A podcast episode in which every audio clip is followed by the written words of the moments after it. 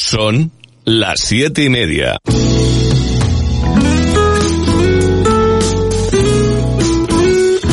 Radio Las Palmas FM.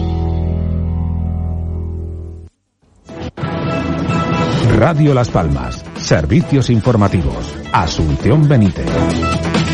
Saludos, buenas tardes. El presidente del Gobierno de Canarias, Ángel Víctor Torres, ha afirmado este jueves que en el proyecto de ley de los presupuestos generales del Estado hay una respuesta bastante incompleta al régimen económico y fiscal del archipiélago. Así lo ha señalado en declaraciones a la prensa tras tener conocimiento de los primeros datos del proyecto de ley de los presupuestos generales del Estado. Si bien matizó que son los presupuestos que más crecen en dotaciones económicas para Canarias de la historia, aunque espera que con las enmiendas se mejore. Añadió que existen partidas que están en el REF, tales como el agua de riego las infraestructuras turísticas que no lo estuvieron en la en la propuesta del año 2019 incluidas.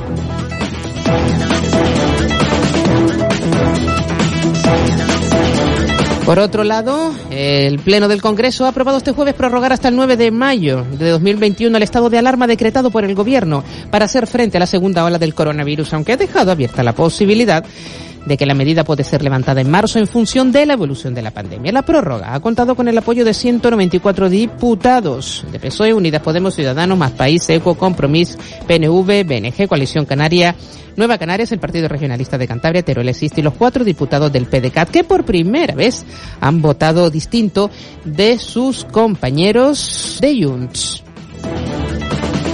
El secretario general de Comisiones Obreras, Unai Sordo, se ha mostrado este jueves convencido de que los expedientes de regulación temporal de empleo, los ERTE, se prorrogarán más allá del 31 de enero para evitar una destrucción masiva de puestos de trabajo. Es más, Sordo cree que los ERTE acabarán estado, estando vigentes durante toda la crisis económica y que después, una vez superada, estas se adaptarán a la normativa para poder seguir utilizándolos, manteniendo algunos de los derechos que se han conquistado durante la pandemia, como la reposición de las prestaciones consumidas a los trabajadores que se encuentran en estos procedimientos. El dirigente sindical estima, por tanto, que el dinero para ERTE consignado en los presupuestos generales del Estado para el próximo año, estamos hablando de 435 millones, será mayor si se prorrogan como cree indiscutiblemente que sucederá si se quieren sujetar los puestos de trabajo.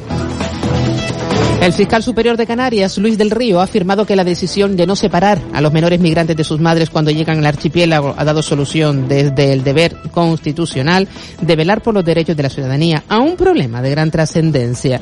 Así lo ha manifestado en declaraciones a los medios tras el acto de entrega al presidente del Parlamento de Canarias, Gustavo Matos, de la memoria de la Fiscalía correspondiente al ejercicio 2019 de la que ha eludido revelar datos hasta no presentar el documento ante los grupos parlamentarios. Luis del Río fue preguntado por los medios de comunicación acerca de la instrucción de obligado cumplimiento remitida por la Fiscalía, por la que se establece el criterio general de no separar a los menores migrantes de sus familiares a su llegada a las costas canarias mientras esperan por los resultados de las pruebas de ADN.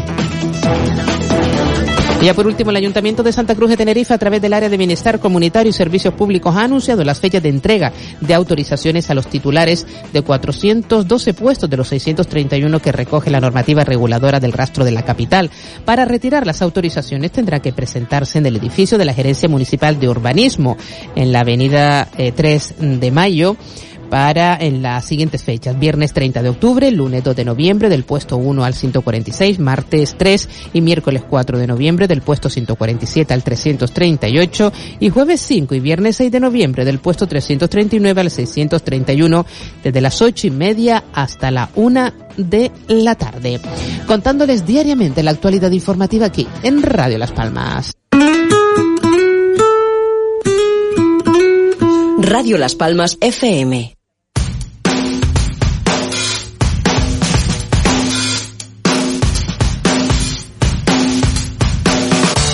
Quiere invitarte a una tarde entretenida. Música y entrevistas, serás tú la protagonista. Lola no viene sola. Muy buenas tardes y bienvenidos otro jueves más al Lola no viene sola. Como siempre, decirles que si se quieren poner en contacto con nosotros lo pueden hacer a través de nuestra página del Facebook Lola no viene sola o bien al correo electrónico lola no viene sola arroba gmail.com. Si lo que quieres es unirte a la conversación de nuestra invitada que vamos a tener hoy, que va a ser muy interesante, puedes hacerlo en directo a través del 928 46 34 54. Alexis Santos. Hola. Buenas tardes. Buenas tardes. ¿Dónde has estado metido? Bueno, pues por esos andurriales de la vida. ¿Qué quieres que te cuente que tú no sepas, Pino Rosa? Ay, mi niño, pues me puedes contar lo que tú Pero quieras. bueno, bueno, hay cosas que se pueden contar y otras no, pero bueno. Está por vale ahí, más callarse uno. Bien, sí, a veces sí hace un punto en la lengua. Pero bien, gracias a Dios, encantado de estar aquí. Sí, sí, me comenta, por, por cierto, saludar a nuestra compañera María Jesús, que está a los mandos, que dice, me encanta Alexi cuando te dice Pino Rosa. Ah, sí, bueno. Sí. Es que María tiene debilidad contigo. Ah, sí, bueno, pues qué bien. Yo también por ella, ella lo sabe, pasa que mi madre no me deja hablar con las mujeres. Buenas tardes, Carmelo Hernández, más conocido como Tomba. Muy buena señora Artile. Artile. Vengo reivindicando la R hoy. Bueno, eh, y con el permiso de voy a, saludar a nuestra invitada. Ella es la letrada. Mira, hoy cogí el diccionario y digo la letrada Isaskun Sánchez López Sánchez. No, López Suárez. López Suárez. Hija, yo es que con los apellidos y los nombres soy No pasa mm, nada, Lola. El nombre lo dijiste perfectamente. Sí, porque sé que es vasco, pero ella es canariona. Y ahora, antes de empezar a hablar de este tema, me gustaría saludar a dos pedazos de artistas. A uno lo conozco personalmente y lo quiero mucho, y al otro pues no tengo el placer de conocerlo yo personalmente, pero creo que alguien de los que se encuentran aquí sí. Ellos son eh, Nacha La Macha y José Carlos Campos, que están con los últimos ensayos de la obra eh, Paco España. Buenas tardes y bienvenidos al Lola no viene sola. Hola, buenas tardes. Muy buenas tardes, Hola. Lola. Hola, José Carlos. ¿Cuánto tiempo sin haber, hablarte ni verte? Sí, no, no, no hemos podido, pero bueno, tenemos una buena cita ahora, ¿no? Sí, sí, sí, sí, sí. Además de verdad. Me gustaría hablar con Nacha La Macha y preguntarle Aquí me tiene usted, que... señora. Perdóname. ¿Que aquí me tiene usted? Ay, si yo te tuviera aquí en vez de al, al teléfono, otro gallo me cantaría a mí. ¿Cómo te estás encontrando con la obra de Paco España? Pues mira, Lola, estoy súper contento y feliz porque han sido eh, muchos años los que he soñado con llevar la vida de Paco al escenario y, y es una idea que me surgió en la cabeza, después de la cabeza se me fue al corazón y poco a poco hemos ido trabajando, trabajando, trabajando hasta llegar donde estamos ahora mismo, que estamos en plenos ensayos y que estrenamos el miércoles. Pero de verdad que ni en mis mejores sueños yo esperaba que el resultado final iba a ser este, porque es que en los tiempos en los que estamos además es Mm. un lujo de producción, un lujo eh, de, de, de texto, las canciones, el vestuario, los compañeros, o sea, una fantasía. Sabes que aquí tengo yo un colaborador que ha sido el que más tiempo ha estado trabajando con Paco España. Y él- Alexis, ¿no? Alexis Santos, sí señor. Buenas tardes, hola, ¿qué tal? ¿Cómo están? Hola, guapo, ¿qué tal? Un placer saludarte. Bueno, saludarlos tanto a uno como al otro. Desearles lo mejor para esta esta esta andadura maravillosa y este este me- bueno no buen homenaje pero entre en sí un homenaje no este reconocimiento al maestro y que se que va a ser un éxito con mayúscula y que mucha M como sabes con todo el cariño del mundo mi cielo. Pues Qué bueno. muchas gracias, Alexis. De verdad que me hace además especial emoción que me lo digas tú, que has trabajado tanto con Paco. Yo no tuve la suerte de, de trabajar con él, ni siquiera de verle actuar nunca, pero sí que es cierto que una noche lo conocí en Madrid. Estaba yo recién llegado para con el sueño de ser artista. Me lo presentaron y para mí fue un momento muy mágico. Pero tú fíjate lo que me pasó, que él estaba vendiendo sus trajes, sus vestidos, y yo acababa de llegar y no tenía dinero y me quedé con esa espina toda la vida de nunca de no haberle podido comprar un traje a Paco y las cosas de la vida eh, cuando estábamos ya con este espectáculo ya casi empezando a ensayar su hijo Ricardo Morera que se ha aportado y ha colaborado con nosotros se ha aportado extraordinariamente me ha regalado el único vestido que conservaba de su padre. Qué bonito. Y sí, para mí ha sido muy bonito porque eh, de alguna manera siento que ha sido el propio Paco el que ha querido que yo lleve ese traje y además le damos la importancia que merece porque es el vestido con el que estoy en el cartel y con el que de hoy comienzo la función. O sea Yo que te voy a, muy presente. A comprometer un poquito, Nacha, porque yo voy a ir a verte. Lo tengo claro. Sí. Entonces yo quiero conocerte personalmente. Por supuesto, vamos, eso está hecho. Cuando acabe la función te voy a esperar como una fan acosadora para hacerte una foto, para decirte quiero una foto contigo. Y que venga un día aquí. Yo espero que yo espero que sea así, que me espere con ganas y con ilusión y no decepcionada. Yo espero y no aparte, decepcionar a nadie. me gustaría que te vinieras un día en directo aquí a disfrutar de la tarde con nosotros. Lo que pasa Pues que, claro, cuenta con ello, cariño. Cuenta con ello que en cuanto tengamos un hueco, además que me voy con José Carlos de la mano. ¿Qué te parece? yo es que a José Carlos ahora iba a hablar con él, lo adoro, porque yo me he ido a Madrid para ver a José Carlos actuar, con lo cual, fíjate al nivel que yo quiero a este niño. ¿Cómo estás, José Carlos, cariño? ¿Cómo te estás sintiendo en este, en esta obra? Qué linda. Pues mira, Lola, aquí estoy Tú sí que eres vez lindo y aparte guapo. En mi casa prácticamente. Yo creo que este es el montaje pues número 20 22 que hago con, con, con Israel Reyes y con Clapso Producciones. Lo sé, pues lo estoy sé. encantado como siempre, jugando en casa, de vuelta a casa después de, esta, de este periplo que he tenido por, por París y contando la historia de, de este hombre. En este caso, eh, Paco va a ser interpretado por Nacha Lamacha y a mí me toca interpretar al, al demonio, la parte oscura, la tentación, el vicio y todas esas Pero es que sombras a ti también esa parte tú la llevas un poquito dentro. Sí, yo soy, yo soy un chico malo, pero eh, las sombras son necesarias siempre cuando hay mucha luz.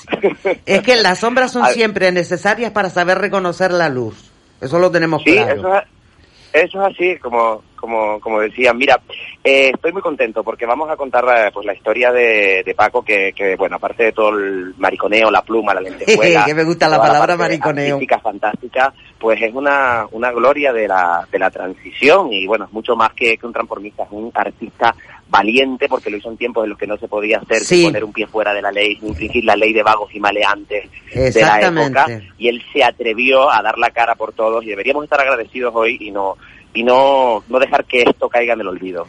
Pues te digo lo mismo que a Nacha, aunque yo a ti no te voy a esperar como una acosadora, mm, te voy a esperar con los brazos abiertos, aunque no te pueda dar un abrazo, pero nos veremos en breve a la salida de- del espectáculo. Claro que sí, nos damos unos besos ilegales a la salida del espectáculo. Y nos hacemos una foto que hace tiempo que tú y yo no tenemos. Bueno, la última que tengo contigo fue cuando hiciste cabaret en Madrid, ¿te Uy, acuerdas? Pues ya, ya, ya son cuatro añitos. ya ha son llovido. cuatro añitos, sí, ya tenemos que renovar la foto. Y a la Nacha, pues nos haremos también una foto y ya después iré a verla a Madrid yo en otro momento dado de la vida. Ojalá, ojalá que sí, que esto sea pronto, sí. Sí, seguro que sí. Oye, muchísimas gracias porque sé que, que están en un descanso de los ensayos por atenderme, ¿vale? Muchísimas gracias a ti, Lola. Ya sabes que les esperamos el miércoles, jueves, viernes y sábado en el Teatro Guiniguada y el próximo fin de semana en Fuerteventura. Apuren porque ya quedan muy poquitas entradas. El miércoles últimas, estoy que yo en el teatro Iniguada.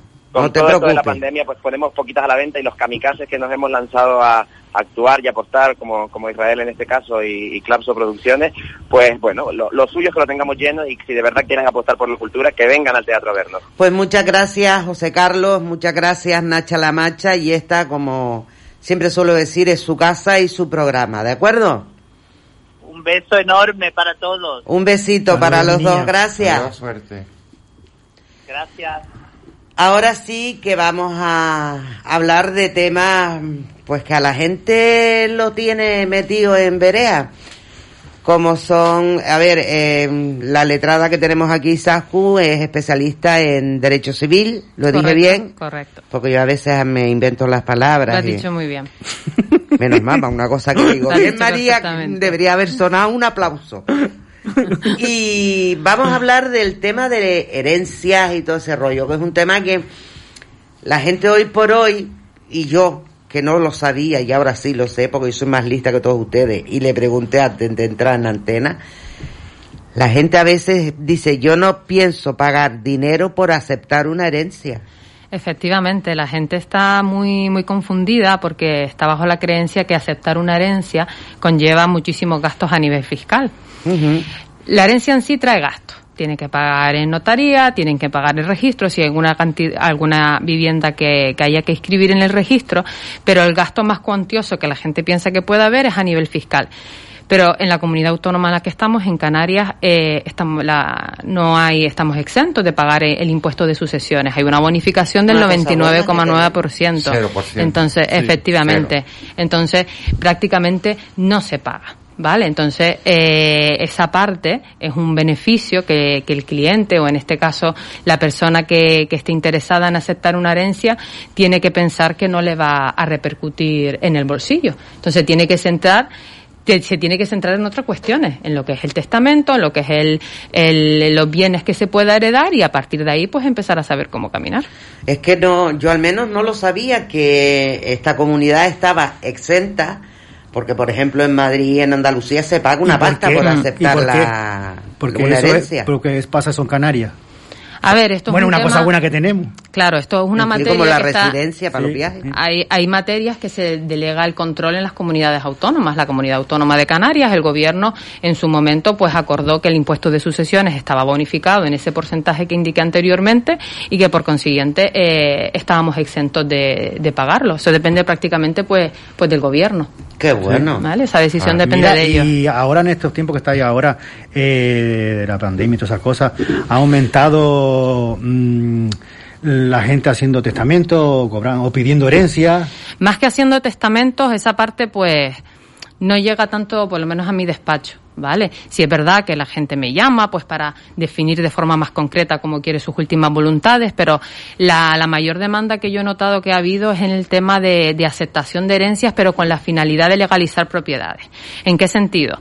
Eh, yo me he encontrado a clientes que vienen a decirme, oye, mira Isascu, que quiero que registrar esta casa, porque la queremos vender Pues cuando sol- pides la documentación, resulta que es una casa que está a nombre de los abuelos, que realmente pasó después por los padres, ahora la tienen ellos y no está re- ni siquiera registrada en el registro. Entonces, ¿por dónde tenemos que empezar? Pues tenemos que empezar por aceptar la herencia de los padres.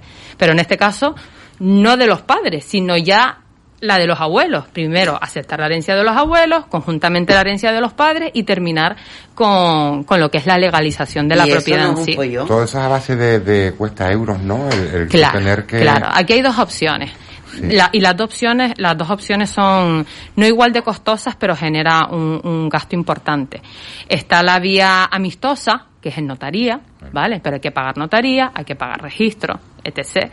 Y después, si no hay acuerdo, tenemos que acudir a la vía contenciosa. Ya en la vía contenciosa tienes que añadir los gastos de abogado, procurador, perito, contador partidor, etc. Y eso sin Salvo- saber la herencia que vas a percibir, a lo mejor. no, hombre, uno a priori tiene que saber Ah, un poco, saber. claro. A ver, estamos hablando de que las herencias uno que uno percibe normalmente son las herencias de nuestros padres.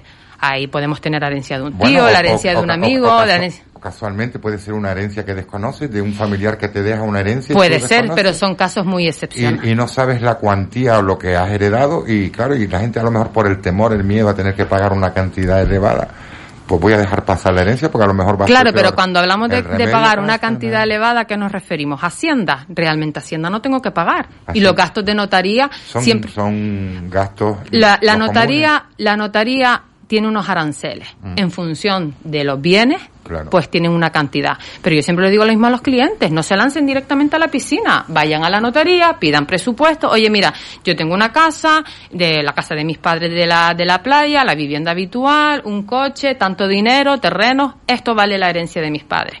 Pues la notaría, eh, en un primer momento, pues te dice cuánto puede ser el precio aproximado del coste, ¿vale? Y a partir de ahí empezar a caminar, pero no lanzarse directamente. por el, por el con- desconocimiento muchas veces la gente no se atreve a aceptar una herencia porque yo he escuchado casos de, bueno, pues, Yo lo que he la- notado la que- misma familia de, de- de herederos que por temor quizás o desconocimiento a lo que estamos hablando ahora que Canarias está exenta de pagar esa, esa cantidad Pero tributaria. no solo eso, sino también que en la herencia te vienen las deudas. Y mucha gente no quiere Esa es otra pregunta. que- Ahí va a ¿Se entrar yo pueden ahora. heredar deuda? se heredan las deudas. Desde el momento que una Oh. persona acepta la herencia, acepta tanto el activo como el pasivo. ¿Qué es lo que pasa? Hay una herramienta eh, por así decirlo, que se llama aceptar la herencia a beneficio de inventario. Eso significa decirle al notario o al juez, oiga, mire, eh, yo sé que mi familiar tenía esta, este patrimonio, pero también sé que tiene estas deudas. Yo, antes de aceptar la herencia, quiero que hagan como si, pues, como si fuese un inventario de esos bienes y de esas deudas para saber si realmente me interesa aceptarla. ¿Vale? Entonces, siempre es interesante ante el des- desconocimiento de lo que se puede heredar. Pero es obligatorio que tú eh, heredes una deuda, no la puedes quitar. No, no, no. Si aceptas la herencia, aceptas tanto lo bueno como lo malo. Ah. Lo bueno, eso es como cuando tienes una pareja y al final la terminas conociendo, terminas aceptando lo bueno y lo malo, ¿no? De la pareja.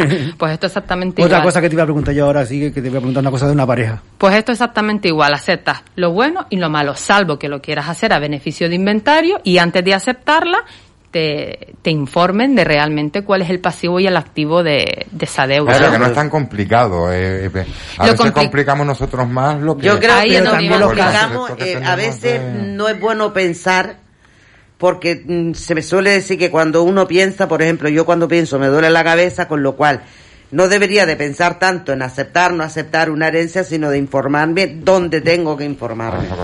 Pues También la yo- situación, ¿sabes? Porque hay situaciones en la vida que son más complicadas, como te la voy a comentar yo ahora. Cuando tú tienes una pareja que no estás casada, ¿sabes? Eh, De ese tipo de situaciones. Tienes una pareja, tú desde hace años, y tú no estás casado con esa pareja, Sí. se te muere tu pareja, mm, tú heredas. Si no ha testado, Si no ha testado, no. no tienes derecho. No, tienes tienes derecho, efectivamente. No. Vamos a ver, no estás casada con esa pareja, con lo cual no hay matrimonio, no hay un vínculo matrimonial, no tienes No unos derechos sucesorios. claro. Efectivamente, para que tu pareja pueda heredar, tienes que hacer testamento y tienes que designar en el testamento qué parte de la herencia y cómo quiere o, o qué o qué es lo que le quieres dejar en herencia. Y lo que estábamos hablando antes, el problema realmente yo lo que veo en el despacho no es en sí el coste del procedimiento. El problema realmente eh, está en las propias partes, en los propios familiares, porque no se ponen de acuerdo en a ver quién se queda con una cosa o quién se queda con otra o qué valor le damos a la casa para poder venderla a un tercero o bien que se la adjudica a alguno. Ese realmente es el verdadero punto de conflicto. Es que siempre se ha dicho que cuando el dinero entra por la puerta, el amor sale por la ventana. Totalmente, te lo puedo asegurar al 100% porque lo he visto. Es- Porque los problemas empiezan con los herederos, porque muchas veces se dice también, eh, todavía está el, el muerto caliente y ya se están peleando por la herencia. Efectivamente. O también muchas veces que en el primer momento te dicen sí, sí, después se lo piensan en frío y te cambian la opinión de lo que quieren en realidad. De lo que quieren el- los herederos. De los herederos, porque a lo mejor los herederos en principio, en primer momento dicen no, no, eh, todo para esta o todo es, y después ha- habrá, hay alguno que dice no, no, todo para esta no, yo quiero mi Claro, parte". aquí tiene que haber un consenso entre todos. Desde el momento que haya desacuerdo se va a la vía contenciosa. Y claro, irte al juzgado para un tema de división judicial de herencia es poder pegarnos perfectamente cuatro años perfectamente en el juzgado. ¿Tanto? Tanto, sí, sí, sí. Van lentísimos. Son muchos trámites la división de herencia. Si hay algún incidente en el procedimiento, se abre otra ¿Y pieza. tantos casos hay como para tardar cuatro años? Sí, sí, sí, sí, sí. Muchísimos casos registrados. Sí, sí, sí. Muchísimos. A veces Por eso no, no sabemos los pobres la suerte que tenemos de no tener herencias que aceptar. Y ya, ya no solo eso, Lola, ¿sabes lo que pasa? Que desde un principio no se hacen las cosas bien, pero por desconocimiento. Porque si desde el principio uno deja sus últimas voluntades bien recogidas en un testamento, deja bien definido cómo quiere que se distribuya su patrimonio, ya no solo a partes iguales, sino incluso si tengo varias viviendas, que es lo más aconsejable decir, oye, mira, si yo tengo dos casas y dos hijos, pues voy a darle la casa de la playa a uno y la casa del, del campo al otro. Es lo mejor, porque al fin y al cabo, el compartir propiedades lo que te va a traer es problemas. Entonces, si desde un principio se deja bien definido cómo se distribuye la herencia y se de- y se concreta qué viene, pues mucho mejor. Se Pero evitan la mu- gente todos como que tiene problemas. miedo, ¿verdad? Hacer, hacer, em, Un testamento. hacer testamento. ¿Tú tienes testamento, Alexis? Sí, sí, sí, tenemos testamento en casa, sí. En el matrimonio del uno para el otro y, y, y después cuando, si faltamos los dos, pues ya está Oye, yo estipulado sí- también. Tú sí. sí, yo, Yo sé sí que- tien- yo sí pues yo tengo que reconocer que no tengo testamento. Pero mira, Pues lo tampoco voy a tener ¿a qué- problemas de a herencia más o menos, solo tengo un hijo. más o menos a qué edad eh, es el promedio de la gente hacer testamento. Vamos a ver, hay de todo, hay de todo. A partir de quizás a partir de los 40. ¿Tú aconsejas hacer testamento? Aconsejo al 100% hacer testamento. Ya no solo porque quedan definidas las últimas voluntades, sino porque incluso a nivel formal, ahora mismo una persona fallece, un familiar mío directo fallece, eh, yo voy a la gerencia de justicia, pido un certificado de últimas voluntades y si tiene testamento, pues es tan fácil como ir a la notaría, eh, pedir una copia simple de ese testamento acreditando que soy heredero y ya está. De la otra forma, nos tenemos que meter en un procedimiento que se llama declaratoria de herederos, donde tienen que ir con dos testigos, donde tenemos que esperar que pase un mes para formalizar esa escritura y, y, y, es más costoso para los herederos y si hay documentación que no se pueda conseguir, pues se tarda más. Y todo esto se soluciona haciendo un testamento que puede salir entre 30 y 50 euros, no sale más. Y cuando uno de los herederos fallece, sí. y a su vez tiene herederos, sí. ¿qué pasa con eso? Esos herederos, cuando ese heredero fallece, eh, ¿ha aceptado una herencia? ¿O estamos hablando que no ha aceptado herencia todavía? No. No ha aceptado ninguna herencia. Y tiene herederos, sus hijos. Sí. ¿Qué sucede con respecto a qué escenario? Por ejemplo, fallece la madre, Sí. el hijo falleció antes que la madre, Sí. con lo cual no ha tenido que aceptar herencia ninguna, pero esa persona tiene otros herederos. Vale. A la hora de repartir eh, la casa... Sus herederos, sus herederos ocuparían la posición de él. Ah, eso es lo que te quiero decir. O- sus herederos ocuparían la posición de él. Sean dos, sean tres o sean cuatro. Se, todos ellos formarían un uno que sería el que ocuparía la posición de él. Qué interesante el rollo este de las herencias y de Mm. la- los testamentos. ¿Por qué tenemos tanto miedo a hacer un jodido testamento? Perdón, hacer un, testa- un testamento. Primero porque nos creemos que un testa- hacer un testamento vale 200.000 euros. No, y aparte porque sabe- eh, decimos, voy a hacer testamento si enseguida me voy a morir, si hago testamento. No, Yo creo que las como cosas es- bien, para hacer las cosas bien. Y la gente no, mayor, que tú le dices a la gente mayor, de, tú has hecho testamento y dices, pues ya me quieres matar.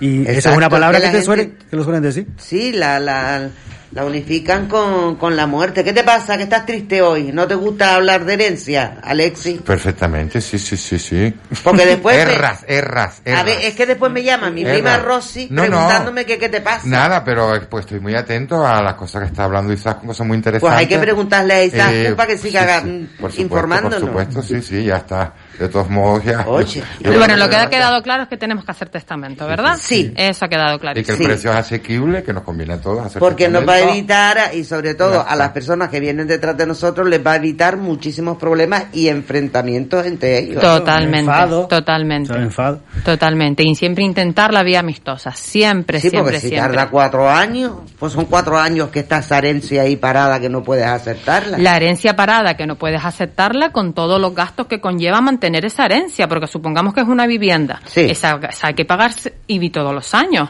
Esa casa, a lo mejor si es un piso, habrá que pagar comunidad. Entonces eso va generando deudas hasta que se vaya aceptando.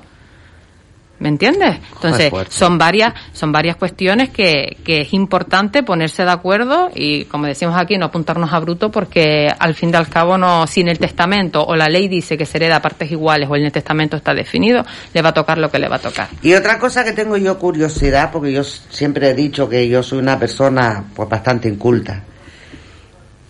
Derecho civil, ¿qué es lo que mm, abarca? Pues mira, Lola, el derecho civil es una disciplina que abarca muchísimas materias. Quizá para, para mí, no es porque yo me dedique a ello, eh, es la más amplia. O sea, en derecho civil nos encontramos todo lo que es el derecho de familia, el derecho de sucesiones, que es la, las herencias, contratos, desahucios, eh, arrendamientos, eh, cuestiones paternofiliares, guardas y custodias, divorcios, es muy amplio. Incapacitaciones, porque una persona eh, no esté bien y hay que, que incapacitarla. Hola, buenas tardes. Hola, buenas tardes, Lola. Buenas tardes a todo el equipo. Buenas Buenas, tardes, Buenas Lorenzo, tardes. ¿cómo estás? Bien, ustedes. Muy bien, aquí tranquilitos hablando con la abogada que nos hemos traído hoy. Muy buena, muy buena. Perdón. Sí me gustaría eh, preguntarle... Eh, ¿Qué tal, Lorenzo? Buenas tardes. Buenas tardes. Eh, la aceptación de herencia de, tiene fecha de, mm, eh, De caducidad. de, No, de va- prescripción, más, más bien. desde que se firma la aceptación de herencia o desde que un familiar fallece. Porque desde, son, que, desde que no, desde que el familiar fallece. sí, Eh, ¿Existe Si hay un algún- plazo para aceptarla. No, no hay un plazo para aceptar la herencia, pero hay una cuestión que, que siempre yo le digo a los clientes que tienen que tener muy en cuenta, ¿vale? Y es que eh, mm, los herederos disponen de seis meses desde la fecha del fallecimiento para liquidar el impuesto de sucesiones, ¿vale? Tenemos una responsabilidad fiscal que tenemos que cumplir y aunque estemos bonificados, aunque esté la, esté bonificado la, la liquidación del impuesto, eh, hay que ponerlo en conocimiento de, de Hacienda. Entonces, yo siempre les digo a los clientes que aunque no acepten la herencia en el plazo de esos seis meses, se lo comuniquen a Hacienda de forma provisional. Y cuando ya se haga la herencia, a los dos años, a los tres, a los cinco, se hace la liquidación definitiva pero plazo para aceptar como tal, no. Lo único que, como le estaba diciendo antes a Lola, el tiempo que se esté sin aceptar la herencia, eso al final genera gastos de mantenimiento de, de las propias viviendas en estos casos, que suelen ser la mayoría de los bienes que integra una herencia. Vale, y la última es, eh, ¿ha habido algún cambio en, en la ley de, de herencias de, de, de- testamento, o bien, que lo, lo que solemos decir, eh, no se puede dejar a, a, ni- a ningún hijo o familiar eh, mm, fuera del testamento? ¿Desheredar a un hijo? Lo- sí, lo que hablamos de mm, la legítima, por ejemplo. Sí, mire, vamos a ver, eh, la- las desheredaciones de los hijos está permitida en el Código Civil, pero mm, no son tan fáciles. En primer lugar, el primer requisito es que para poder desheredar un... Ay, qué pena. se No importa. Continúo, ¿verdad? contestándole que él ahora mismo nos no está vuelva escuchando. a llamar, perfecto. El primer requisito era la importancia de lo que estábamos hablando antes. Para poder desheredar es importante que conste en el testamento. Ese es requisito fundamental. Eh, y a partir de ahí, cuando llegue el momento del fallecimiento y se abre la sucesión, eh, los, el resto de los herederos tienen que demostrar que efectivamente existe causa de desheredación, que es lo que se llama. ¿Cuáles son las causas? Porque pues que haya habido un maltrato de obra o, o psíquico a la persona que falleció o existe alguna sentencia eh, condenatoria por algún tipo de delito contra Es esa decir, persona. que porque, por ejemplo, a mi padre se le ocurra desederarme a mí porque eh, tuve un pequeño problema con él, No, o porque lleve cinco años sin verlo. No, no, me puede No, desheredar. no es causa de desheredación. Ahí entraría un lo que porcentaje. claro, eso no es causa de desheredación. O sea, lo que le tocaría sería la legítima, legítima. estricta. ¿Qué es? Un tercio, o sea, del tercio de la herencia, en función de cuántos herederos concurran en, es- en esa herencia, el tercio se divide entre dos, tres o cuatro herederos. Estamos hablando de descendientes, que son los directos. ¿Vale? Lo haría, se, se tendría que hacer de, de esa forma. Pues lancen ustedes alguna preguntita, Y- porque parece que pero- la única que habla soy yo No, hoy. señora, es Pues que estamos que- atendiendo. Pues mira. claro, es que pa, Mi- pa- mi amiga para una vez que habla. Una vez que abre se gana sueldo. habla. Una cosa que te iba a decir, también cuesta, eh, ta- eh, como se dice, eh, no acertar eh, o donar. ¿Renunciar a, la herencia? Renunciar a la herencia. No, se va a la, se va a la notaría y se, se, la vo- se O cu- manifiesta que se renuncia a la herencia. cuando mm, tú quieres mm, da- ceder tu parte a otra persona, a otra a otro heredero que a ti tú no quieres, ¿sabes? Por ejemplo, tú no quieres esa herencia y quieres donárselo, por ejemplo, a un hermano. Ahí estaríamos hablando de, un- de una donación. A nivel notarial sí tendría un gasto, porque la notaría está, está haciendo ese trabajo. Pues a nivel notarial sí habría un gasto.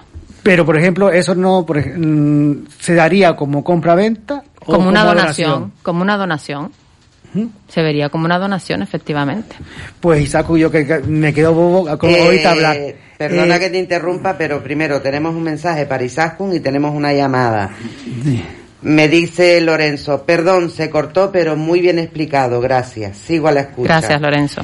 Y ahora, hola, buenas tardes. Hola, mi niño. Buenas tardes, mi niña. ¿Qué tal? Bien. Buenas tardes. Buenas tardes. Bien. Felicidades por el programa. La Muchas verdad que Lola entretiene mucho. Parece una maravilla oírlo. Muchas gracias. Y, y mi pregunta era, gracias a ti por ser tan amable. Mi pregunta era, eh, yo hace 12 años, mm, hace 12 años que me quedé viuda. Entonces yo tengo uso y su fruto. Eh, uso y su fruto se entiende para que usted me diga, a ver, eh, yo puedo disfrutar de la casa, pero sin vender, eso lo sé. Puedo alquilar la casa si yo quiero Sí, usted puede alquilar la casa perfectamente y percibir las rentas de la casa. y quedármela yo porque tengo luz y su fruto. Correcto. O sea que es mío. Correcto. Eh, mis hijos en 12 años nadie ha querido hacer aceptación de herencia, o sea que no se ha hecho nada. De hecho, quieren que venda, pero yo no quiero vender mi casa. La aceptación de herencia de su marido. Su marido te está a favor de usted. Mm, No, el uso y su fruto. Y los demás, hay unos que tienen dos partes y otros que tienen una. Pero ellos, ninguno, han aceptado la herencia. Es una cosa que hay cinco por un lado y siete por otro de otra persona, pero tienen la legítima y los demás tienen, tienen dos partes.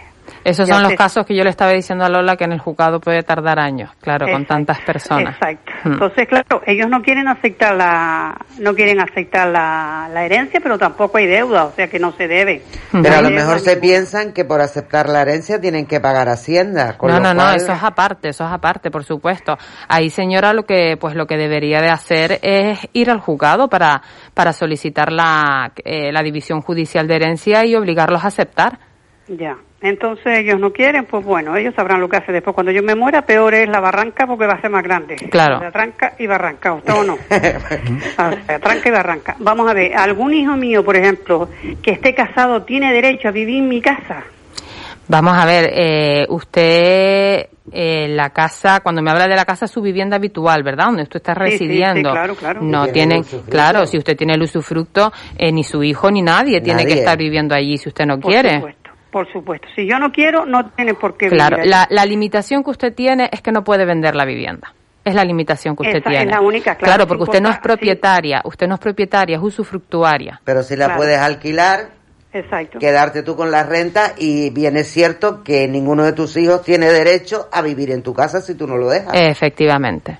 Mm, Lola, todo explicado muy bien, son una maravilla porque la verdad que esto saca a mucha gente de sus problemas porque hay muchos hijos que se piensan con derecho porque tienen una parte de vivir allí hasta que ellos quieran.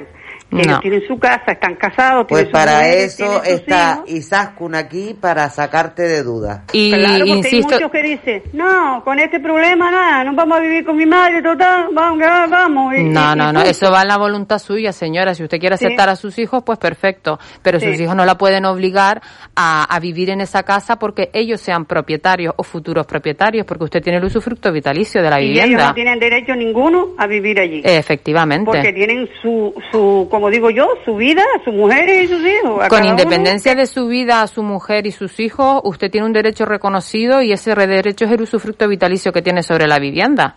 Y como decía yo- mi madre, con la cuchara que coges, con esa comes. Y es lo que yo digo, lo que yo digo va a misa. Si yo digo aquí no, aquí no, y se acabó. Pues sí, Efectivamente.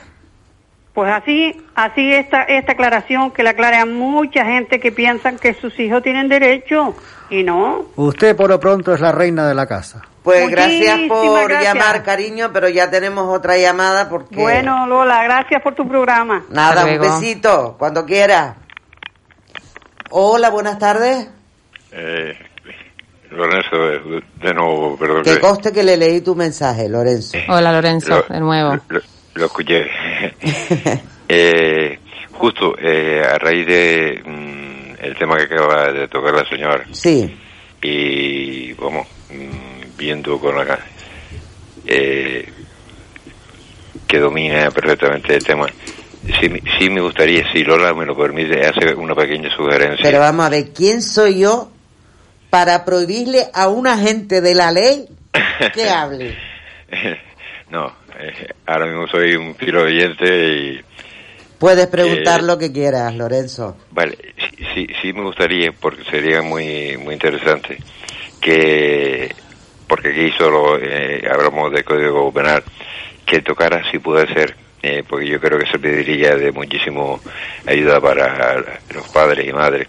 Eh, el, el Código Civil, la parte de las obligaciones de los hijos con los padres, porque mm, me parece siempre que solo eh, hablamos de las obli- obligaciones de los De padres. los padres hacia los hijos.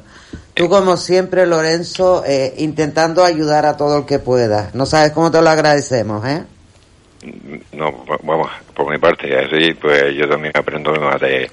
A ver, los hijos, los hijos tienen obligación, y así lo dice el Código Civil, de prestar alimentos a, a los padres cuando estos los necesitan, porque si no puede ser perfectamente un delito también de, de abandono de familia. Entonces, eh, esa obligación como tal queda recogida. ¿Qué es lo que pasa?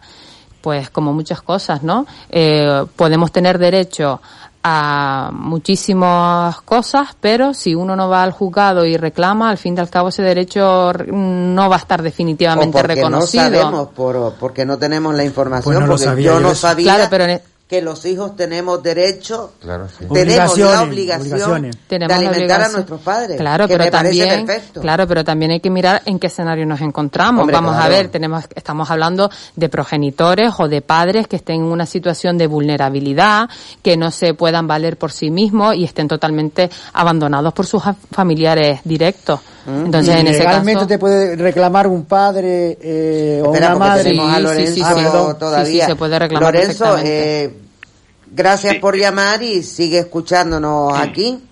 No, eh, gracias eh, a- a- al programa y gracias pues, a, a la gran profesional y seguir, seguiré escuchando. Gracias a ti, amor, un beso. hasta luego. Eh, Que Lorenzo me encanta porque yo no sé, creo que te lo comenté, Lorenzo es policía. Sí.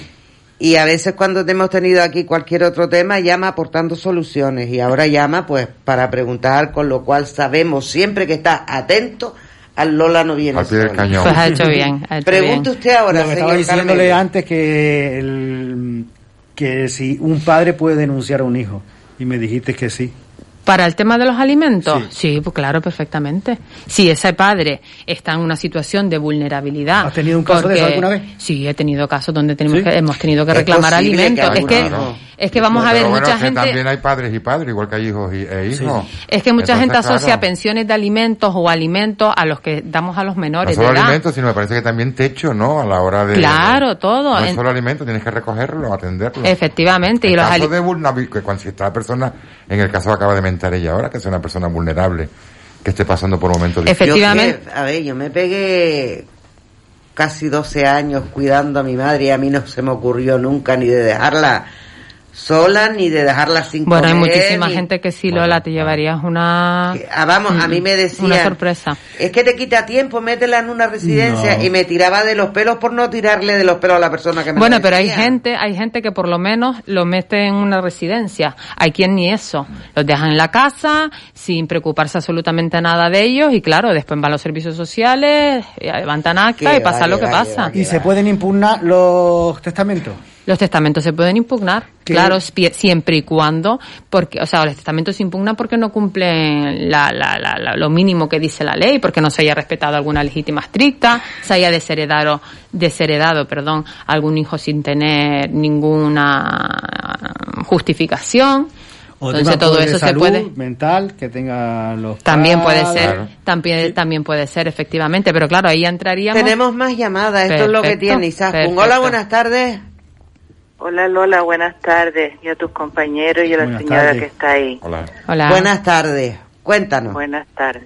Mira, Lola, yo quisiera hacerle una pregunta a la señora que tienes ahí. Faltaría Dígame. más, estás en tu casa. Vale, muchas gracias. Mira, mm, yo tengo, mm, es decir, mi marido falleció, mi marido tenía testamento, yo hice aceptación de herencia con mis tres hijos. Pero como mis dos hijas, tengo dos hembras y un varón, el varón es soltero. Entonces, mis hijas dicen que ellas le dejan la casa al hermano, porque ellas tienen casa. Y yo la pregunta mía era, ¿es conveniente que yo haga un nuevo testamento? Porque el testamento que yo tengo era, lo hicimos mi marido y yo juntos, mi marido lo hizo de él para mí, Ujú. y, y si él fallecía primero y yo después cuando yo muriera, eran mis hijos aparte igual. Pero como ahora ellos dicen que le quieren dejar la casa al hermano porque ellas tienen casa y ellos la casa no la necesitan. ¿Y usted está de acuerdo con esa, usted está de acuerdo con esa decisión? Sí, sí, Entonces sí, no tiene por qué modificar el testamento. Usted No me imagino, eh, efectivamente, usted me imagino que es un, eh, como cuando me dice que hizo un testamento él para mí y yo para él, es el básico testamento en el que de- se deja todos los bienes a partes iguales entre los hijos y mientras que yo, eh, mi marido viva, pues todo lo que tengamos, pues será, tendrá el uso y disfrute, ¿verdad? Ese fue el tipo del testamento que hizo, ¿verdad? Es, ese fue el testamento, pero como yo hacer aceptación de herencia Usted no se preocupe que el, el día que, que usted fallezca, que esperemos esperemos que sea dentro de mucho tiempo, cuando No llegue ese nada, momento, cuando llegue ese momento, lo que pasará es que sus hijos se pondrán de acuerdo en decir, pues acepto la herencia o renuncio a mi parte de la herencia y se la dejo a favor de, de mis hermanas. Eso es una cosa que ya tendrán que, de- que decir sus hijos. Yo, vamos, no, no le veo ningún sentido hacer ningún testamento por su parte, se puede quedar muy tranquila. ¿Te ha contestado con claridad Isaac con la abogada, cariño? Sí, Lola, sí, mi niña, muchas gracias y gracias a ella también. Pues tengo que dejarte porque Y tenemos otra llamada cuidar- más, mi amor. Y a cuidarse todos, ¿vale? Cuídense. Un besito. Un saludo, hasta luego. Venga, Hola, buenas venga, tardes. buenas tardes a todos. Buenas tardes, Herba. No me quedo boba. Mira que estaban hablando antes de que viene el día primero. Pero vamos a ver, tu coclío siempre lo conozco yo, que llevo muchísimos años escuchando. Yo me quedo boba, muchacha. Ay, Herba. Cuéntame, amor. ¿Qué le voy a contar que está esta mujer hablando de muertes y de herencia? Todo el mundo pone la mano, pero nadie quiere pagar. Bueno, pero, vamos a el verlo desde problema el es punto que de se vista. creen es- que hay que pagar Hacienda y no hay que pagar Hacienda. Bueno, Ay, mi niña, si estás toda la vida trabajando desde que compras la propiedad y ahora quieren sacar una nueva ley que a ver que tú vas a vender y te dice, usted tiene que pagar a, a como usted lo compró.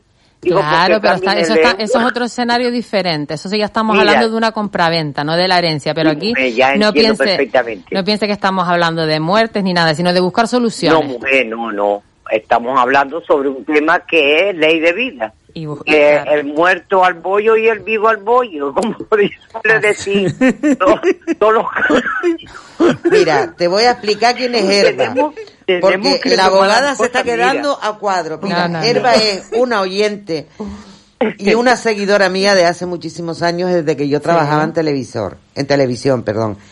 Y ella siempre tiene que llamar y dar su toque de humor, porque Herba es una, es una persona muy vitalista. Qué bueno. Por eso te está diciendo que estamos aquí hablando de testamentos y muerte. Ah, bueno, pues perfecto. Sí, mi niña, tengo experiencia de la vida. Mira, mm, yo sé que, escúchame, eh, no quiero extenderme mucho para que entre más gente.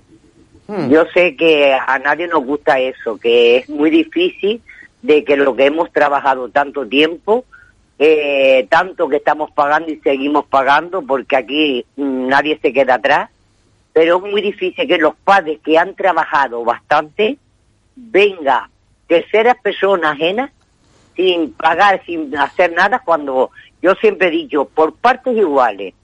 Y eso de, de que no respetan al muerto, a ver lo que les toque ya son las peleas. Mm. Pero, dije, yo tengo un una pregunta de para madera, ti. ¿Tú tienes no se testamento van a hecho? pelear mis hijos ni mi familia. Por Tú has he hecho testamento, Gerba, escúchame. Gerba, escúchame, Gerba. Te voy a Sí, te pegar, ¿eh? escucho. ¿Tú tienes Te testamento hecho?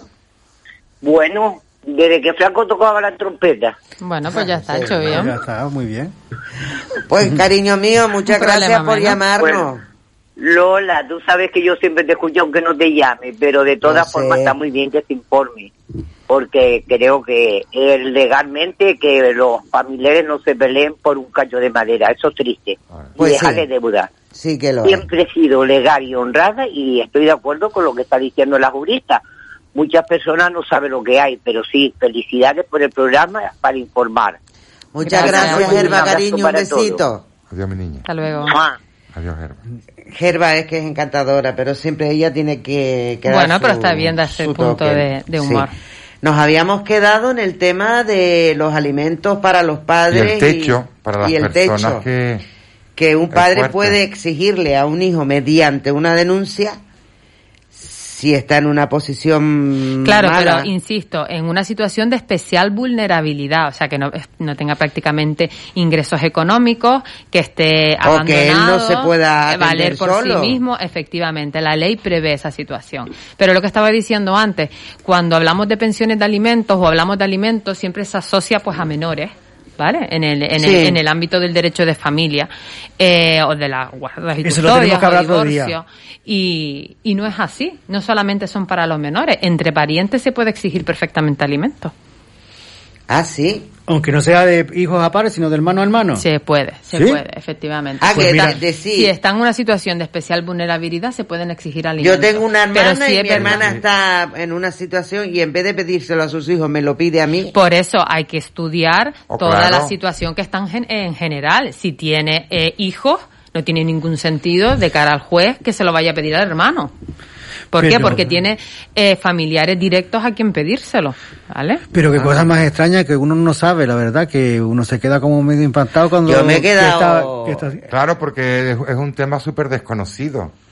Y la Sí. gente por desconocimiento quizás no, lo que hablamos desde un principio, la aceptación Yo de siempre he herencia, dicho que todo derecho que yo fácil. pueda tener incluye una obligación. que a veces es más fácil de lo que Pero pensamos. Yo siempre, y, y es un poco lo que estábamos hablando antes, ¿no? Aconsejo que en el testamento se definan bien las cosas, porque el problema en sí, en el 90% de las herencias, surge en qué valor le ponemos a la casa para que cada uno se quede con, con el dinero que, que, se, que, que cada uno considere que se encuentre ya satisfecho con esa cantidad, o si tienen varias pro- propiedades, no la pongan la misma propiedad a nombre de seis, porque eso va a vamos a traer ver, problemas. Si tú tienes una sola propiedad, lo lógico es llevar a un tasador que tase la vivienda. Claro, pero es que a lo mejor tu tasador no tasa igual que el mío. Claro. Y ahí entra el problema.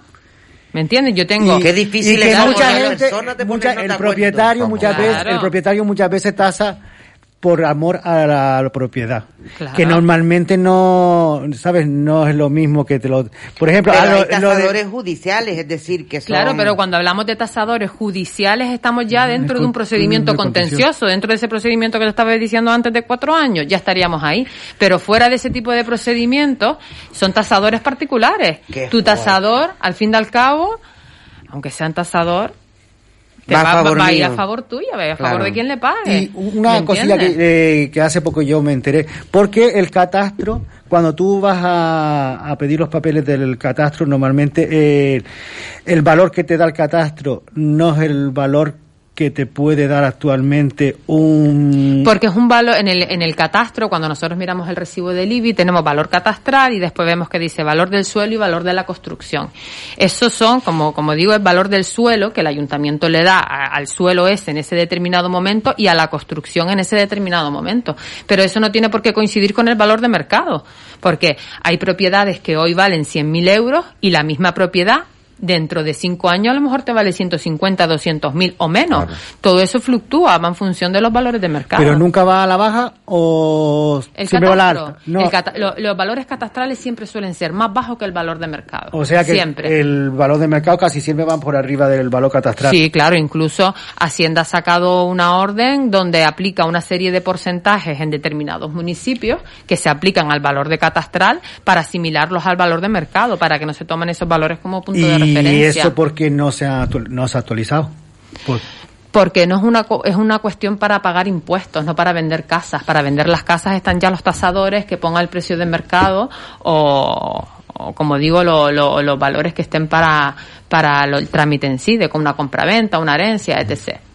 Y Saku, la verdad que me encanta que estés aquí, que me has dejado callado. Siempre Yo digo una, siempre digo una parilla, no siempre digo una parilla. Y- Callado sobre- no te ha sobre- dejado. lo porque no todo- ha dejado sobre- que Alexis- Sobre todo callado. ¿Quién? Pero, Que pero- Alexis me da baza porque Ah, no, no, perdón. no, que dices para nada. Es que Perdón. hasta- Yo que los- Ay, perdón. Pero parece mentira. Yo soy es que me gusta, se nota que me gusta, ¿no? Que yo hablo hasta por los codos. Yo que los suelo escuchar, los, noto hoy bastante serios. No, porque- bueno. No, pero- no, no, no, vamos Bueno, a ver. porque también el, tema es interesantísimo. Bueno. porque a nosotros nos escuchan, como has podido ver, también Sí. gente de diferentes edades y entonces hay personas que para que puedan entender lo que tú le estás contando, nosotros tenemos que mantener un nivel pues sin ser tan locos como somos siempre, pero un nivel donde tú puedas explicar y a la Sí, prueba, a las pruebas me remito. Llamó la señora diciéndose que si podía alquilar la casa o que si te podía su hijo obligarla a meterse a vivir en su casa y son Claro. cosas que si uno no mantiene una seriedad más o menos normal, Sí, te entiendo. no le llega a la gente. Entonces, ¿para qué te vamos a traer a ti aquí? Bueno. Pero también está de, bueno de vez en cuando mantener una seriedad y sí, para que para que la gente sepa que somos profesionales. Profe- Ante todo, ante Eh, todo. Lo ante importante todo. es que sepan que hay que, que la gente sepa y si tienen duda que hay profesionales Otro como, día te hacemos cantar. como Isaskun que están ahí al pie del cañón para solventar las Es que dudas. sabes lo que pasa, que muchas veces por... Y el desconocimiento nos lleva a veces Sí, a, por a no- la yo siempre- incertidumbre, yo al siempre- miedo, Miedo, al al temor. Claro, y, y para eso eh, están los abogados. Eh, paguen una consulta que al fin y al Claro. cabo lo que le puede salir una consulta... Ahora me se- va a pegar Isaskun a mí, pero es que dicen las malas lenguas, Sí. yo no, las malas Sí. lenguas, que es que contratar un abogado sale caro. Bueno, pues si ya ella dio eso el es como precio todo. antes, que ronda de 30 50 euros No, pero ese testar. precio no son mis Testar. honorarios. No, no, no, perdona, Eso yo de no la estoy, notaría. No, no, yo no estoy hablando de no, Claro. no, no, yo no estoy hablando testamento de te puede No, no. salir de 30 Bueno, a la base de todo lo que hemos estado hablando ha sido lo del testamento. Claro. No me estoy refiriendo a que Pero puedas es tratar que la gente muchas dice, cosas. contratar un abogado es caro. No, sí, en referencia Yo nunca a, a hacer Pues un dependiendo, testamento. pues, depe- pues dependiendo para qué, también hay que ser Obvio, uno, también hay claro. que ser uno honesto, no le puedes cobrar a un cliente una barbaridad si el trámite realmente no Pues requiere claro. esa complejidad, Pero es como todo, como Exacto. Pero peluquero, también- fontanero, eh, médico. Sí, sí, que cada uno pone precio a su trabajo, porque si yo no hubiera querido trabajar detrás de un mico, me hubiera puesto a clavar codo y hubiera sacado la, Pues también, la ¿no? carrera de A- a- Derecho. y lo que les estaba diciendo antes con, con este tema de, de los honorarios, eh, más vale pagar la consulta de un abogado que va a ser ridícula claro. en comparación con el problema que en un futuro se puede ahorrar puede si hace bien las cuatro cosas años en un principio. intentando solucionar el problema. Efectivamente. Es que me cuesta tanto eh, asimilar que son cuatro años. eh, saludamos a nuestro compañero Isaías Santana que acaba de llegar, que por bueno. cierto, tras el Lola no viene sola, viene Eh. lo que me faltaba por oír. que lo que a mí me faltaba por oír, Isaías, es que con un problema de testamento puedas estar cuatro años metida en juicio. Pero te he dicho cuatro años como poco. Como poco. Yo tuve a mis dos hijos y todavía tengo una herencia abierta desde antes de tener el primero y ya tuve yo el segundo. Y el primero tiene 17 años. No, bueno, Te el, llamado pro- vieja. el procedimiento fue en el 2012. A mi hijo lo tuve el mayor en el 2013 y al pequeño en el 2018. Y la herencia sigue viva. Pero vivita y coleando. Eh, o sea, la herencia procedimiento. Y acumulando gastos, como y acumulando, y dicho. acumulando gastos, efectivamente. Pero y siendo tu abogado, ¿por qué no has, ali- has aligerado todo Porque, eso? y eso es un tema importante, aquí el problema siempre, me parece muy importante, muy interesante lo que me acabas de decir, Es siempre la responsabilidad, siempre la responsabilidad la tenemos los abogados, Claro. porque es la cara visible al cliente. Y porque Pero se es que supone que es el que más entiende. Sí, pero es que detrás nuestra hay un juzgado, hay un juez, hay unos, unos, unos funcionarios que tienen el trámite de realizar todo lo que tú estás haciendo. Y como fuerte. yo, hay 20 expedientes, hay 200 expedientes más. Entonces yo dependo del funcionario, del secretario y toda la responsabilidad la lleva el abogado. Por mucho yo que yo quiera agilizar presentando escritos un día sí y otro también, si el funcionario de turno, y eso se van a enfadar conmigo muchos funcionarios que me estén escuchando, si el funcionario de turno está de vacaciones, está de permiso, está de baja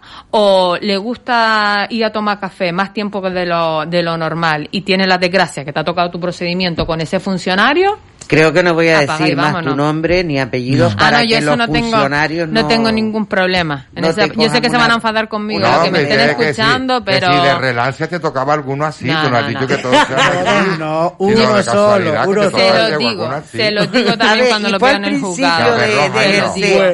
Pero es eso, siempre pagamos los platos rotos los abogados y detrás de nosotros está realmente eh, los que tienen que ir ejecutando, eh, o ir más que ejecutando, ir tramitando todo ese parece procedimiento. súper abusivo que con Ah. un rollo de estos de herencia se puedan tardar como mínimo, como poco, Pero eso cuatro solo- años. Como Pero eso es la no mayoría, ir- pero es la no mayoría. ir a la- no es ir a la- al juzgado y decir, oiga, quiero aceptar la herencia. No, es ir al juzgado, hacer un inventario, una vista para, para confirmar ese inventario. Que los si hay herederos desacuerdo, estén un de juicio, acuerdo. que los herederos estén de acuerdo, después ponerse de complejo, acuerdo sí. en la valoración. sobre María se acaba de pasar el dedo por el cuello, con lo cual significa que el programa Ya. se acabó y se... Ya está, Bueno, ya. Qué pues, pena. ¿cómo Ay, se me quedó un par de muy preguntas. corto, muy Pues para corto. otro día. Muy corto. Y, ¿Ves? Y tú y muy a gusto nerviosa. de estar aquí. Pues muchísimas gracias, Gracias a por, ustedes por haber invitarme. aceptado. Te esperamos otro día en el Lola No Cuando Sola. ustedes quieran. Muchísimas gracias, Tomba, Alexis, Gracias a ustedes. María, Gracias a a ustedes. ustedes. Nos escucharemos el próximo jueves. Un saludo. No vienes sola, Lola y compañía. Lola no viene sola, Lola y compañía.